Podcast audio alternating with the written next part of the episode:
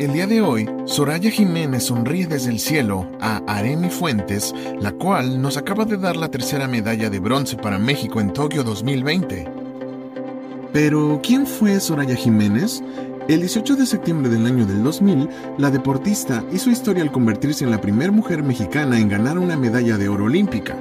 Soraya Jiménez hoy cumpliría 43 años de edad y siempre va a ser recordada por hacer historia en los Juegos Olímpicos de Sydney 2000 al convertirse en la primera mujer mexicana en ganar una medalla de oro olímpica. Sin embargo, su vida acabaría con un desenlace muy triste que la terminó llevando a la muerte en el año del 2013.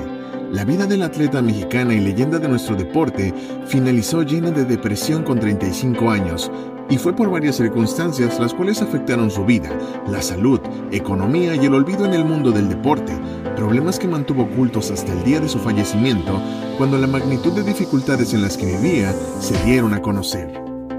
Soraya tuvo 14 operaciones en su pierna izquierda, perdió un pulmón y padeció tres veces de influenza, lo cual la llevó a permanecer en coma en el año del 2009, además de sufrir de cinco paros cardiorrespiratorios en su vida.